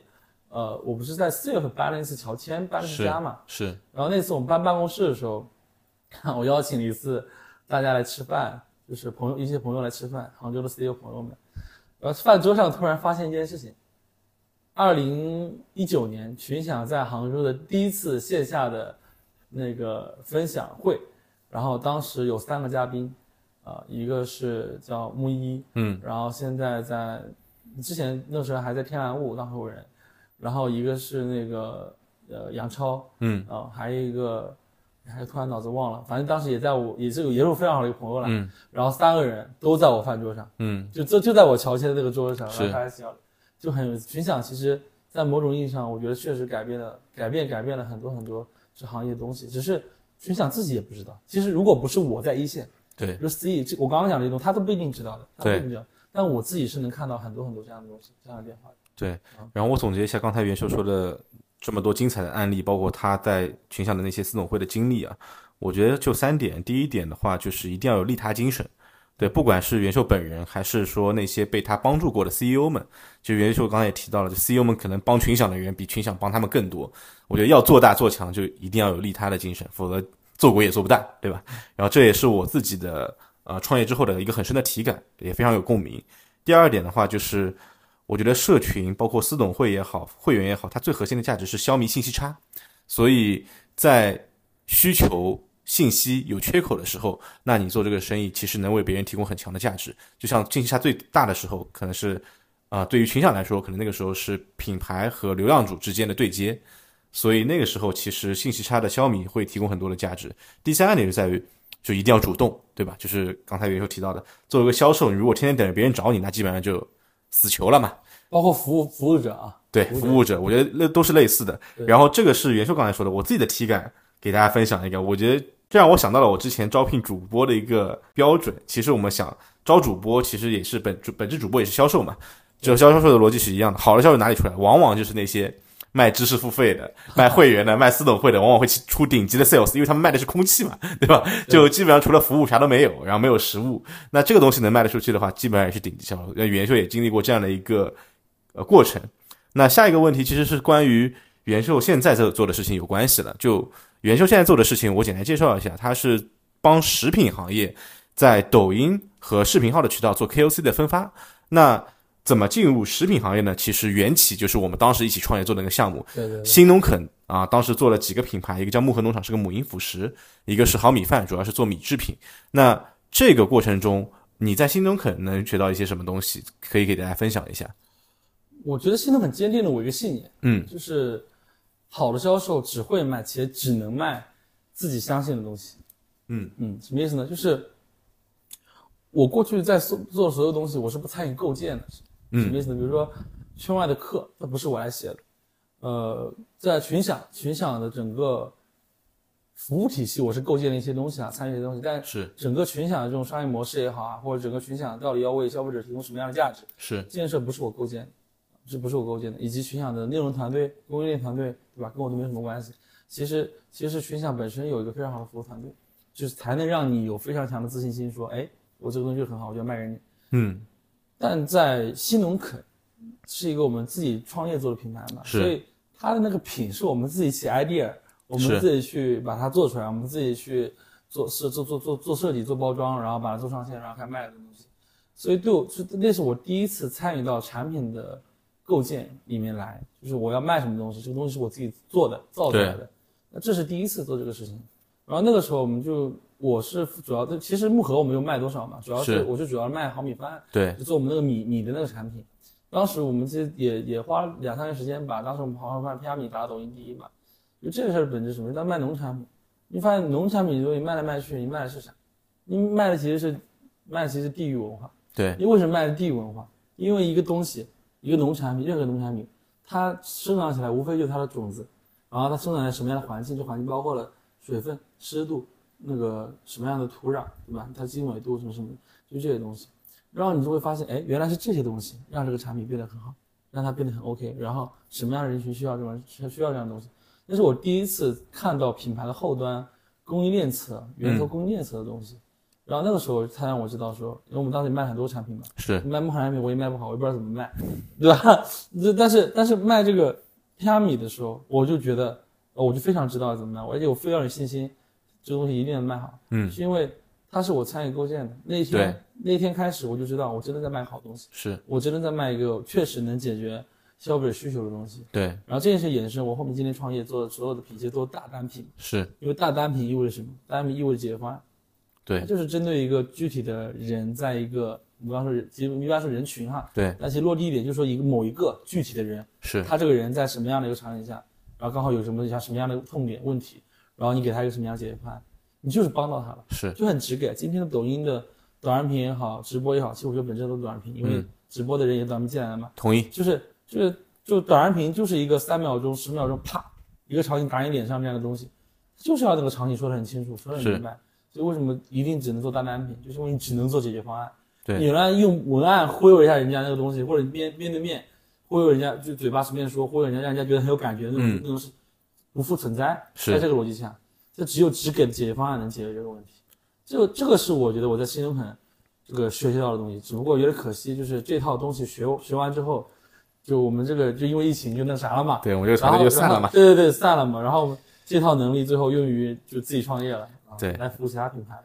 对，其实我觉得，呃，有一个感触比较深的，也 call back 一下我们刚才聊的一个话题，就是元秀那个时候打电话给消费者去解释那个米里为什么会长米象，其实一个小虫子嘛，但对人体其实没有什么害处。啊、其实我们这个东西是可以避免的，但是它有一个前提是，如果这个米啊，如果做完化学熏蒸，它其实不会长虫的啊。那其实，在夏天的话，如果正常不做化学熏熏蒸的米，它是比较容易长出米象，那它可能可能对人体没什么坏处，但看着就有点膈应嘛，对。对所以当时我们也是做了选择，就是说为了要做出一个比较健康的胚芽米，然后保证产品的质量，所以我们是不做任何化学新增的。那导致后面就会有一些夏天的时候客诉会比较多一点，但这也是我们坚信自己做的是好东西，对。然后包括我们当时确，嗯然后当时确实还补了一个 Q&A 嘛，就是对当发现这个问题的时候，第一给他解释，让他觉得是有价值；第二给他补一个嘛。对，那其实从新东肯这个创业项目我们散伙之后，对吧？然后大家就各奔东西了。那元秀其实现在也开始呃做了自己的一个公司叫时光，然后专注于是做食品类目的 KOC 矩阵分发。在做时光的过程中，也像你刚才在播客里面提到的一点是，你原来比较擅长是做 to B 的销售，一对一的服务，对吧？你刚才其实你刚刚自己说的是你不太擅长带一群人去做 to C 的业务，但你现在其实做的就是自己不擅长的业务。嗯，对吧？因为你是带着一群销售去完成一个战役嘛。什么想要做这样的一件事情？你的初心是什么？然后你自己想把它做成一个什么样的结果？我觉得是这样的，就是还是那个问题，嗯，人当前本质上是没得选 啊，对对对，就是我我们当时是一创业的时候，其实我我去上海两个月我就回杭州了，就是在做我们公司杭州分公司，我是我们杭州分公司的负责人。然后在做这个事儿的过程当中呢，其实我们一步一步做到去年就二零二二年啊，二零二二年上半年，其实其实我们杭州团队基本上就快 break even 了，就快打平了。嗯然后这个碰上疫情了，然后疫情完了之后，对我当时还统计过，我们在整个二二年上半年，杭州公司只工作了四十五天，整个上半年全部加起来。对然后，然后当时，当时那个疫情结束之后，刚刚结束，我以为大家可以在一起重新工作或怎么样。那那个时候我收到的信息就是，我的 CEO 告诉我啊，你你你把团队解散吧，然后这个事情，这个这个公司结束了。然后我就五一本来大家都开开心心的来上班，回来上班，然后我就一个一个跟他们说啊，这个公司不做了，怎么怎么样，一个一个来。那个时候我是非常非常 emo 的，嗯，就是也是称之我所谓的至暗时刻。我觉得我是一个非常不服输的人，也是我非常乐观的人。其实我，所以我很少 emo，但那天我真是 emo 的就，就怎么说呢？那天晚上我没有出那个办公室，我从早上进那办公室，到第二天傍晚我才出那个办公室。但第一天前半白天在看人嘛，把大家全部遣散，就非常 emo。然后在那个时候，我在我就在复盘，我复盘什么？就为什么我会那么难受？嗯。啊，就最后我得出结论是什么呢？就是不服气，嗯，因为我觉得非战之罪，是。非战之罪，真是纯粹因为疫情，而且坦率说，不只有疫情嘛，它是因为疫情产生的一系列连锁反应，是。然后每一波我们都都都被坑到了，对对，然后就结束了。是像我当时就觉得非战之罪，就就就很难。然后我在想，我今天一定要自己做一个，就是自己能掌控的这样的东西，所以我一定要做一号位，我要自己创业，是，然后来做一个生意，怎么怎么样。然后在当时我是手上也没有任何牌了嘛，对，然后我在想，我这那你只有这个人，那这个人最核我这个人最核心的能力和天赋是什么？我嗯就做销售，是就在以及服务服务人，对吧？对我非常擅长服务某一个人。然后如果是这个逻辑的话，哎，那我会解释为什么我非常适合做私董会，嗯是因为我要当你的核心能力是服务人的时候，你就要去服务最高端的，对所以我就服务去私董会。那服务群私董会 CEO 们再往前走进一步是什么？是你成立一家公司，只服务某一个 CEO。是你给每个 CEO 都成立一家一个团完整的团队来服务于他，所以当时我觉得我其实非常适合做代运营业务，非常适合做一个乙方业务，然后我觉得我要做一个这样的事，然后就开始了那个这一季创业就是。当时选了，呃，虽然先开始合作嘛，但也是没得选，就是我当时那套选品的逻辑，就我们还是说，就是就回答你第二个问题，就是为什么我从一个 to B 销售变成了一个带很多人去完成销售业务的逻辑。其实我没有变过，我至今我依然认为我带团队能力不够强。啊，但是我我也是我们家公司的核心竞争力是什么？是选品。嗯，我只选择我相信的东西，就是这两件事有是有关还有关联性的嘛。对，就我只觉得我可以我相信的东西，然后我自己来打个样，是我自己去给他卖个三十万五十万，我告诉大家这个人就是能卖出去的。是，然后我招一群跟我一样类似的人进来，复刻我，对就可以了。对可能他复刻的没有那么好，但他也能复刻差不多，对吧？事实上是有人可以复刻，甚至超越你的，是因为后面慢慢的你在这个事情上经历不够多，让他们全神贯注这个事情嘛。所以我最开始这家公司，我们在过去的这个从一直到我觉得今年三月份之前吧，对，其实属于一个销售团队，其实是不够强的状态，但是我们的选品能力极强。啊，我选择了孙文先是一个什么样的品牌？我们在合作的时候是没有人去跟孙文先说我要怎么样与怎么样跟你合作，甚至于唐大就现在的好兄弟，那抖音他们的抖音抖音抖音合伙人，他跟我说，当时感觉我就跟他们合作，就感觉我是骗子，因为他没有见过哪个什么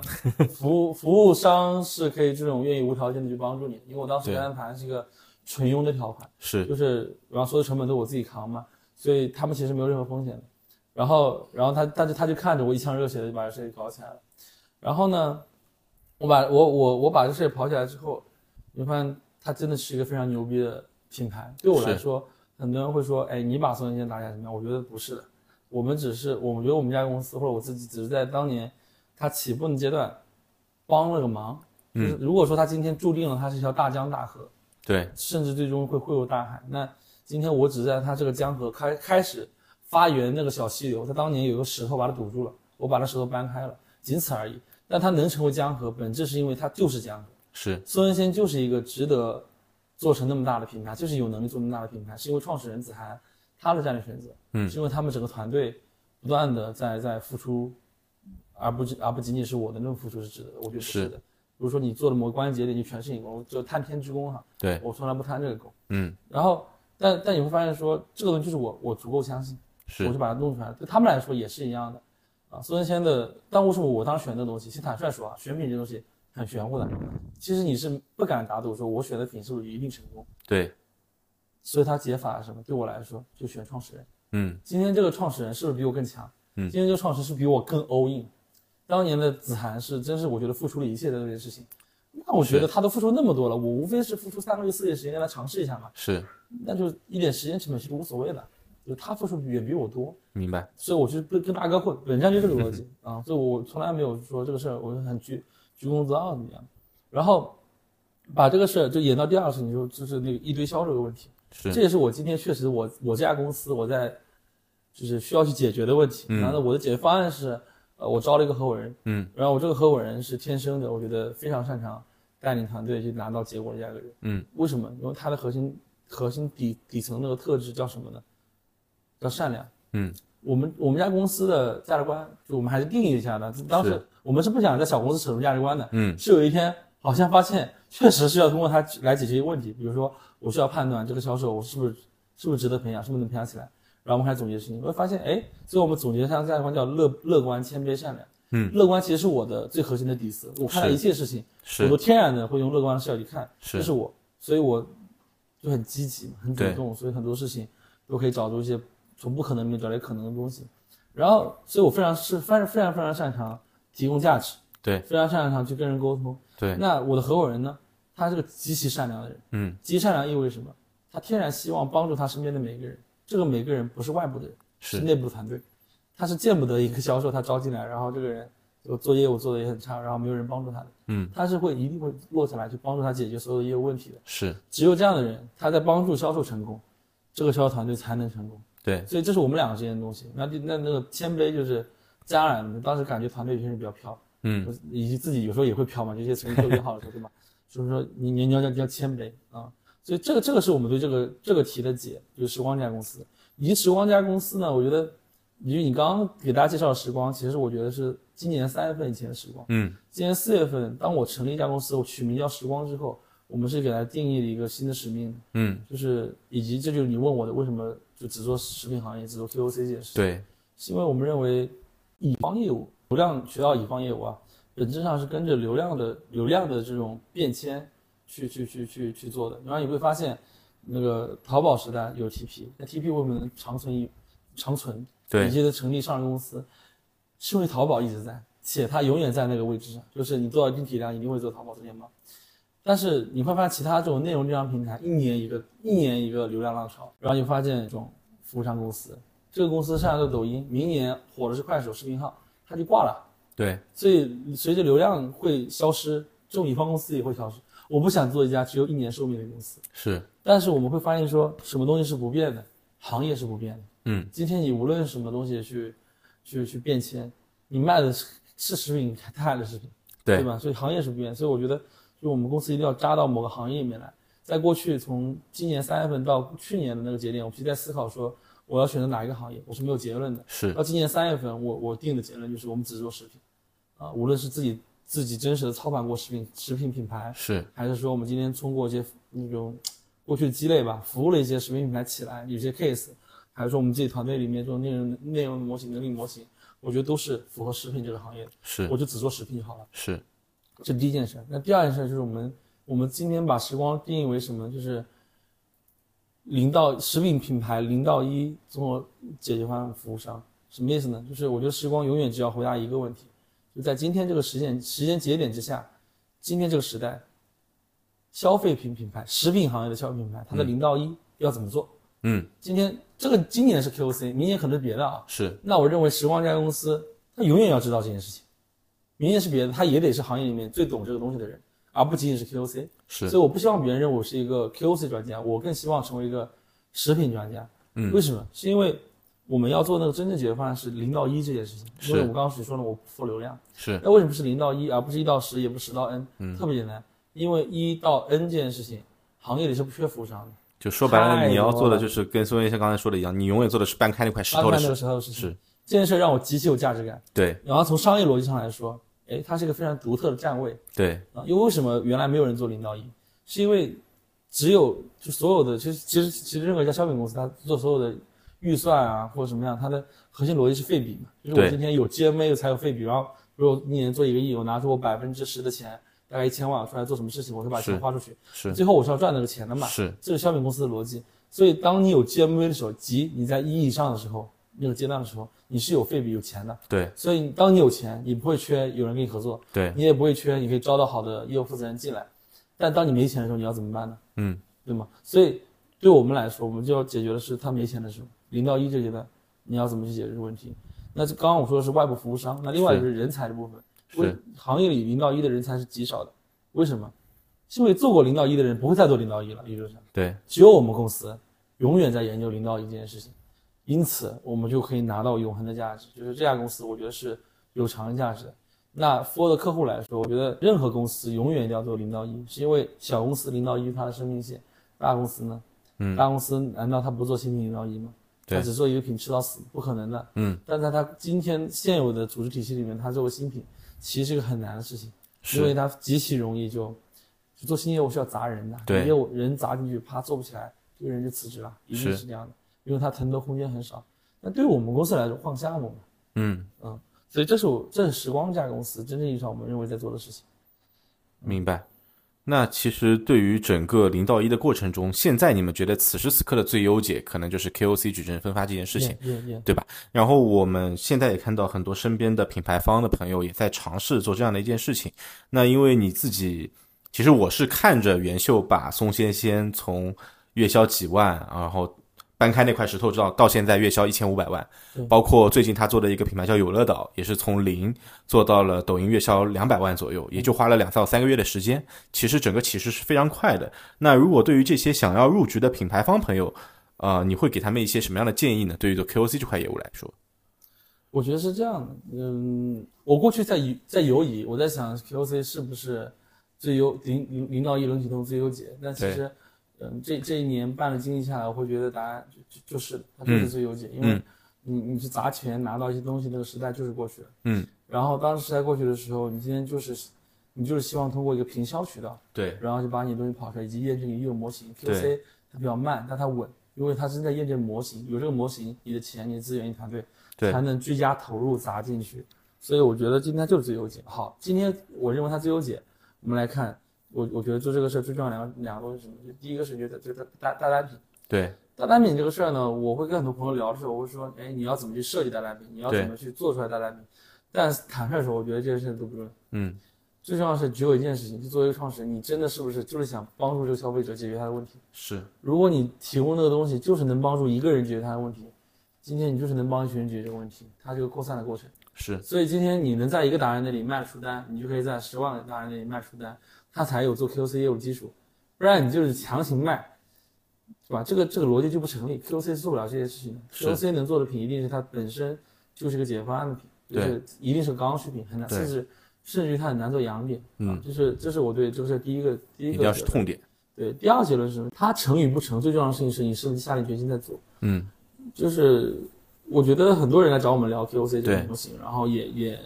也那个我们甚至开了一个课嘛，然后对教大家怎么做这件事情，然后也是非常优秀的一群一群食品牌创始人。是但我觉得最重要的事情是，你说是不是这些知识？我觉得也是啊。但我觉得最重要的东西是什么？是你是不是有这种一往无前的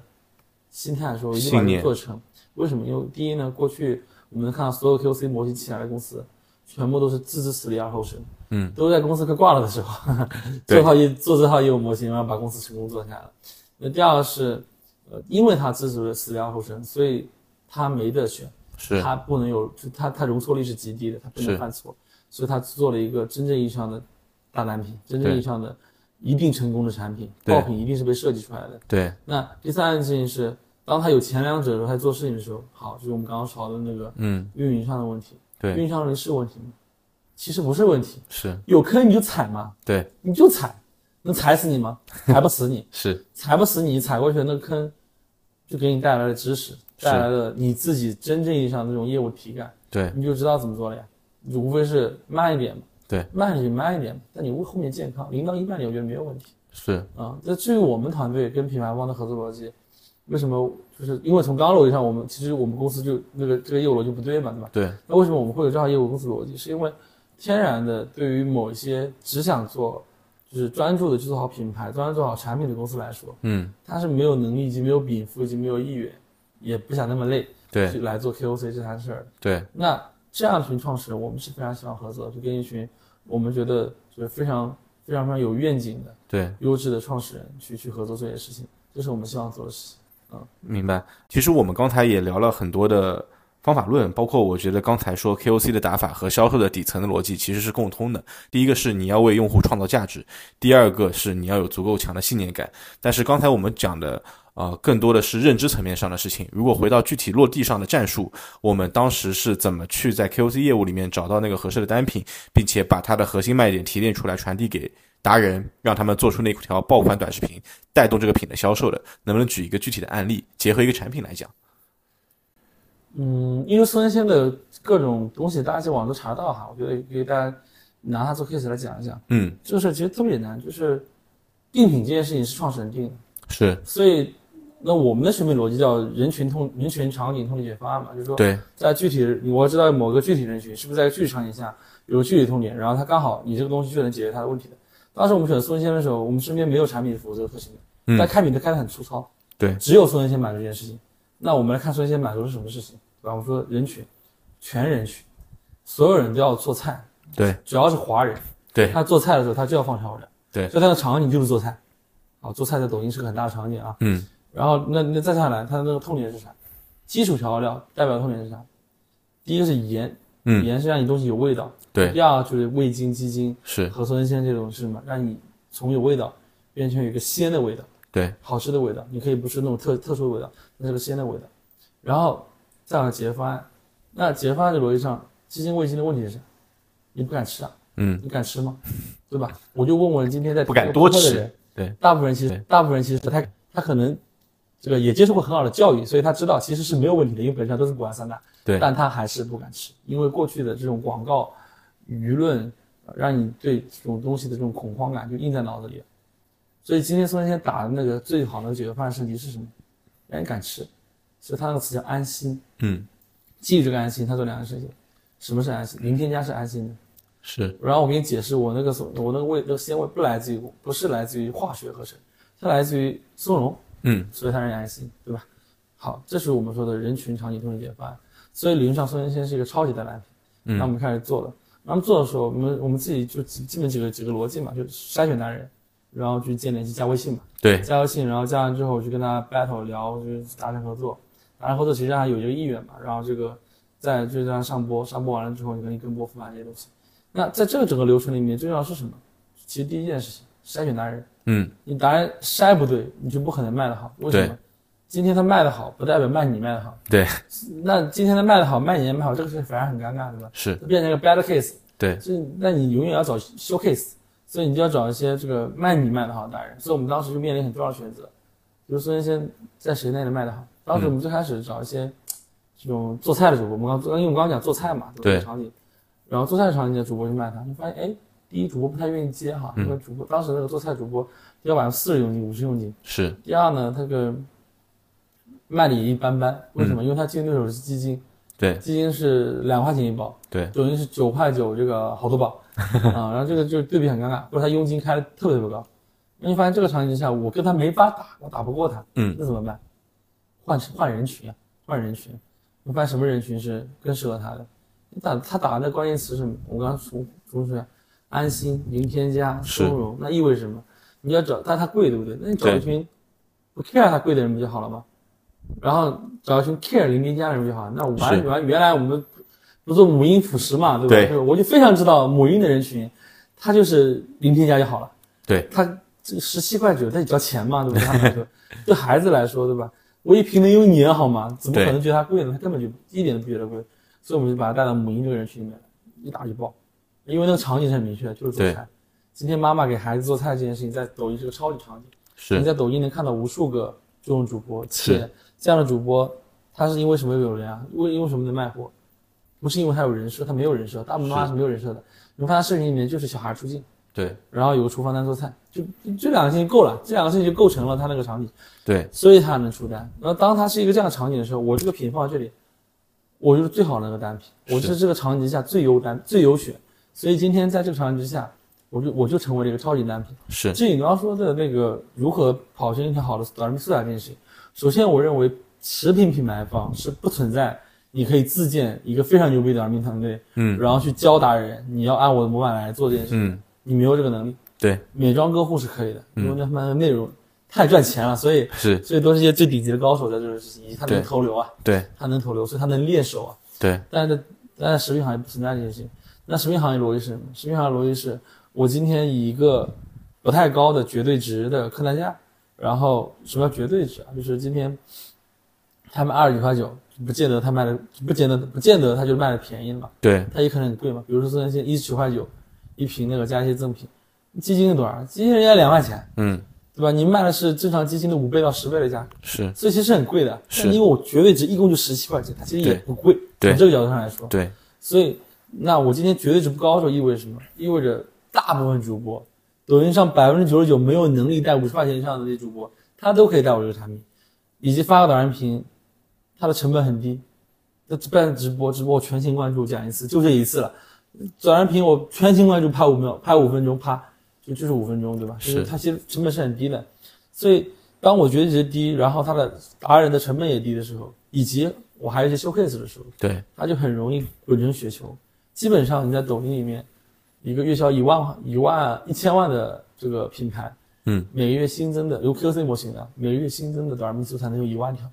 一万条意味着什么？一万条意味着你从里面挑一个最好的出来，从各个数据上都是最好的那个素材出来，这个素这个素材就天然的就是模板，是，这个模板就给大家抄就好了嘛。是，然后我们每一条内容都是千中选一，万中选一，你能我的素材能不好吗？所以，而且这个东西其实不用我们很累，而且还很要点是什么？就是你如果是通过自营的，就自己的短视频团队去做这件事情，人力终有尽时，所以人的天智商天花板是有上限的，是，所以你自己那个算模板跑段时间跑不动了，你很难受，对，因为你团队好像很难找出来第二条、第三条模板了。是，但是今天我是通过这一万个达人在帮我做这件事情，我永远找不完我的素材。是，这个素材找不完的，以及它的水平会越来越高，越来越高，越来越高，越来越高。这是我们在做的事情。所以到去年，去年年底十二月份的时候，到了一个什么样的程度？整个抖音，整个抖音的母婴行业那个，就最好的十条做饭的素材，嗯，八条里面视频都带孙建新，是啊。这是我们当时在做的这样一个策略逻辑。明白。其实我听完之后有一个很强烈的体感，因为我自己对于抖音自播这块相对来说比较了解嘛，然后之前也有过类似的课程，然后我听完之后觉得，现在抖音对于品牌方的最优解，其实就是 KOC 矩阵和自播的双打啊，其实就是一加一大于二的效果。因为 KOC 能够帮他磨出比较好的素材，能够拿到免费的流量，能到能够扩展他云图 A 一到 A 五的人群，然后自播用这些素材去投流，用这些素材去做承接，最后把这些人群给在自播里面转化成复购和会员。其实这个配合会相对好一些。我认为自播是收割 KOC 的啊，是就是就是一定要做自播，嗯、且自播一定会收割 KOC。为什么？是因为这个早期肯定你直接做自播很难受，你啥也没有对吧？对你啥也没验证，做啥自播？你投进去看不到水花的。但你今天把 KOC 模型验证完之后打自播，其实我们看到，呃，之前 KOC 做比较好的几个品牌，今年到今年也才一年时间，他们的 KOC 加自播全部都有某一个单日是突破了一百万的，就单日日销一百万。是就是就这件事就其实就是因为他那个 QC 帮自播，像你刚刚说的磨好的素材、磨好的人群啊，做好了一切的这种 ready。但当自播开始启动的时候，你会发现一件事情是，自播播着播着越播越高，GM 越高越高，然后顺带它的 QC 量越来越低，越来越低，越来越低。这是一个必然的事情。是为什么？因为任何一个单，你看人群就那么多，对你所有人群反复出来，然后被被你自播啪直接买掉了，你这边自然就卖就卖不动了嘛。是，嗯，但这才是一个正确的逻辑，因为对它最后掌控在了你品牌方自己手上，你是要不要流量？但如果今天你不做这个自播呢，不好意思，品的周期是会过去的。对，让这个产品一年之后、一年半之后，品周期过去之后，你想做自播接住这波流量，你都接不住了。是我是见我身边有好几个朋友，原来做 QC 做挺好的，但是没有任何自播能力，然后打到最后，这个原来可能一个月月销一两千万的打播的能量，说没就没了，因为他没有做自播嘛，所以没有任何自己能控的量，就变成一个月销五六十万、七八十万的品牌，基本全是靠复购，这其实很难受的。对，因为从我的理解来说，抖音的所有的达人流量其实是从上往下流的，往下流接水的那个盆子或者说那个蓄水蓄水池，其实就是自播对啊。那你没有这个蓄水池的时候，流量流走也就流走了。当你的对，当你的品牌在产品的生命周期度过之后，那这个流水你接不住，整个后续的复购，包括长期的用户的 LTV，你是没有办法保证的。对，其实今天我们聊了很多关于销售啊，关于品牌啊、其实 B 端的建议也给了很多。最后想让袁秀给我们一些听众朋友们，那些 C 端的想成为一个顶级销售的同学们，一些销售方面的建议。如果你要给的话，会给哪一些呢？怎么样成为一个顶级的销售？怎么样让他们成为顶级销售的路径变得更短一些、更快一些？我我觉得这个我挺挺难去给一个特别好的建议啊，是因为，嗯、对我来说，我也没有觉得自己是一个特别特别强的销售。谦虚了谦虚了当然，当然，我我认为在我的逻辑线里面，我可能能到八十分。嗯啊，但但但当然，我在我身边也能见到很多很多，我觉得这九十分甚至九十五分以上的销售。是所以我觉得顶级这个词呢，对吧？就违反我们公司的底底层价值观 啊，不够谦卑，对吧？就是那从这个逻辑上来看，我们可以分享一下，就是我觉得几个点。第一个点是，嗯、销售这份工作对于大多数人而言，其实你你大概率刚开始讨厌和抗拒的，为什么？这个时候我推荐大家看一本书哈，叫那个《写狗》，是 Nike 创始人自传。然后 Nike 为什么说这本书呢？是因为 Nike 的创始人自己经历过一次这个事儿。他其实第一份工作当时也做销售，然后卖什么百科全书，他觉得卖的很难受，他卖证券卖的很难受，很恶心，恶心自己。然后后来他不是创业自己做了那个耐克嘛，做那个鞋，当时不叫耐克，当时就是日本代理一个鞋，就卖的很开心。他拿那个鞋就到那个球场上找那运动员，他面对面就卖，卖的很嗨。然后他回去的时候，他骑骑车回家，他想这个事情，为什么当时我会卖的很开很开心？那过去我卖的很痛苦。嗯啊，他讲了一个我觉得非常牛逼的观点，叫今天你到底是在把你的产品卖给消费者，还是把你的消费者卖给你的产品？就是大部分好的销售在做前者嗯啊，大部分但大部分商家在做后者。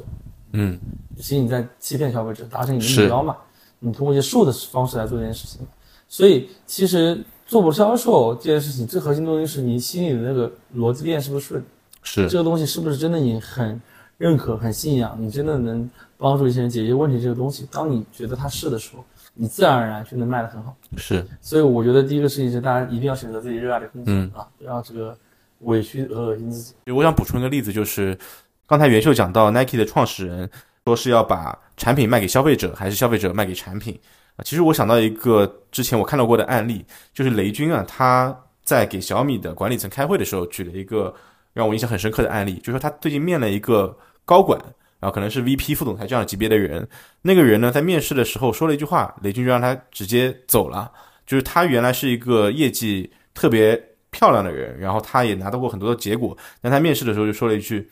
他跟雷军说：“我最强的能力是把一个很烂的产品都可以卖给消费者。”啊，雷军听到这里，礼貌的请他离开了，因为他觉得这个事情不符合小米的价值观啊。其实你是在骗、在偷、在抢啊，这个事情没有任何的差异。所以作为一个顶级 sales，你核心还是要为用户创造价值。其实我们今天翻来覆去，包括 Nike 创始人讲这句话，我们不管用什么样的形式去来展展现，它的内核就是真正相信这个东西能给消费者带来价值，能够帮助别人。啊，我觉得雷军这个故事也是类似的。那第二个事情就是讲那个销售个人成长这件事情。我我个人认为，我们公司刚才讲了嘛，有套价值观体系，叫乐观、谦卑、善良。我们觉得一个又乐观又善良的人，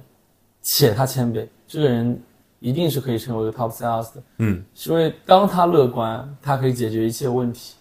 做销售是一个要面临无数的这种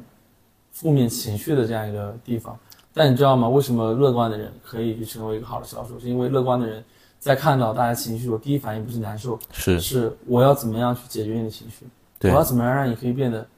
开心起来？你那个痛苦的根源是什么？我能不能帮助到你？是，所以它引申的第二个点就是，一个好的销售一定是个善良的人。我我在群想的时候，当时想我我当时想我要创业嘛，然后我在想，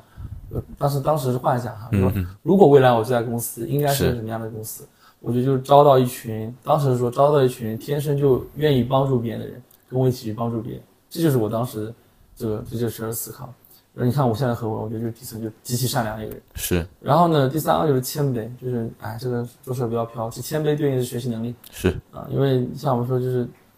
只有空杯子是能往里面倒水的嘛。你天天觉得自己很牛逼，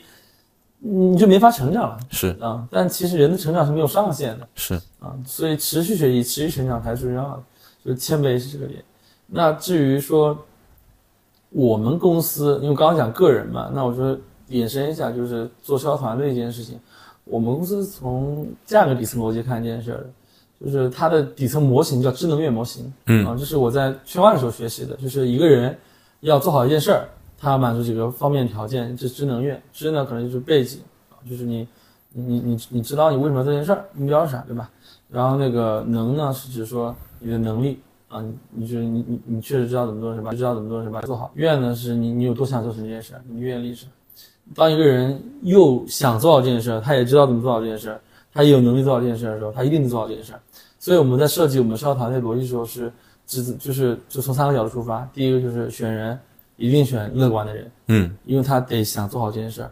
然后选进来之后，我的工作啊，就是通过各种方式去告诉他，这个品一定能行，这个产品一定能行。是因为为什么？因为这个品不行，我因为这个品不行，我不选。来说，我们公司付出多少代价去去去 focus 在一个品上。那第二个就是能力的培养，能力呢是这样的，我们我们做两件事情，第一个是泛泛的这种宽层面这种培训，这个事是大家都会做的，嗯，但这件事儿呢，你是重要也重要，不重要也不重要，重要就是在说它可以扫盲，不重要就是它解决不了实际问题。嗯实际问题是什么？实际问题是你可以有一个完整的这种，呃，梯队管理梯队、去帮助你最一线的销售，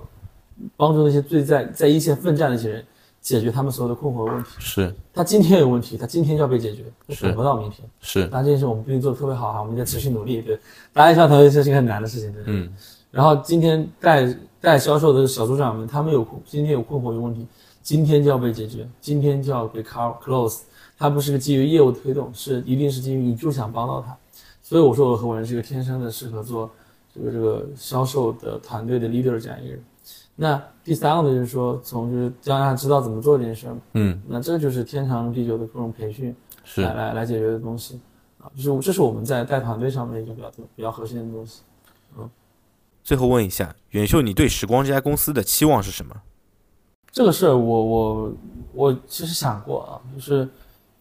有一天我带我那个我们团队的一号员工叫腾飞，然后他是他是实习生跟着我，然后是现在是我们公司的那个一号员工，然后当时带他去上海见一个我们的合作伙伴啊，就游乐岛，然后回杭州的高铁上，就下车那一瞬间，我脑子里出来一些东西，然后当时当时跟他聊，我说有没有可能是在未来的某一天，我们家公司是真的可以去找到一些最顶级的 top sales 聚集在我们的身边，聚集在我们周围，然后然后基于一群人，基于我们这样一群人攻无不克的这种销售能力，我们可以去做三件事情。第一件事情是我们真正意义上的去培养一些年轻人，我们给所有人同等的机会，这些人可以被我们培养成为最顶级的销售冠军，并且基于此开启自己人生的这种事业篇章，甚至于我们未来希望成为的，不是行业里的这种黄埔军校，是这种 CEO 的黄埔军校。当然，我觉得这确实是比较难的事情。第二呢是，呃，我们可以聚集一群最强的销售专家，并且在给他们创造一个最高效益的、更高效的收益的基础之上，我们不断去勇攀高峰，去聚集一些帮可以帮助别人的这样一个能力和能量。因为我觉得一帮最好的销售在一起，就是可以给大家创造非常大的价值的事情。那第三呢，那基于前两者，我们可以去呃帮助我们真正认可的这样的销售品牌，或对我来说，我觉得是去帮助我们真正认可的销售品牌创始人，然后去完成这种所有的销售端的这种起盘，然后跟他们这个他们团队这种核心销售人才的搭建，真正意义上可以去帮助一些我觉得有真有愿景和理想的品牌创始人，去把自己的产品带到大江南北世界各地。这是一个纯粹理想化的这样一个想法，我对我团队我都没有讲过，对对对，因为真的太难了，啊，太理想化了没有反过。。感谢元秀在我们《电商瞧一瞧》这档播客第一次展露出他的心声啊！但是我觉得听完之后，我的感受就是，啊、不被嘲笑的梦想是没有被实现的价值的。对，就是要要做一个公司，要创业，肯定是瞄着一个最难的愿景、最有价值的愿景去做。所以我觉得还是 respect。是埋在心里，暗自努力。对对对，然后这边就提一下，如果各位听众听到这里对元秀或者对 KOC 业务、对销售业务特别有兴趣的话，可以添加我的微信九乙二零幺幺幺进入我们电商桥一桥的社群，然后在这个社群里面也可以跟元秀进行进一步的探讨。那今天就非常感谢袁秀来到电商桥一桥，作为我们的呃严格意义上来说第一次分享的嘉宾，然后我觉得这期也特别的精彩，然后我自己其实也聊到了很多原来我跟他。私下里没有聊过的东西，对，对我来说认知也有提升，所以就非常感谢袁秀，然后跟大家说个拜拜，拜拜拜拜拜拜，感谢收听。感谢。Take my hand, let's see where we wake up tomorrow. Best laid plans, sometimes it's just a one night stand. I'll be damned, Cupid's demanding back his 感谢收听到这里，电商瞧一瞧，专注于电商生态的一线实操和最新打法分享。我们拒绝空话、套话、废话，只玩真的，只讲干货。点击订阅按钮，不错过我们每一期的更新。如果你也是电商行业从业者，欢迎添加我的微信九乙二零幺幺幺，加入社群一起交流，备注昵称和职业更快通过。我们下期再见。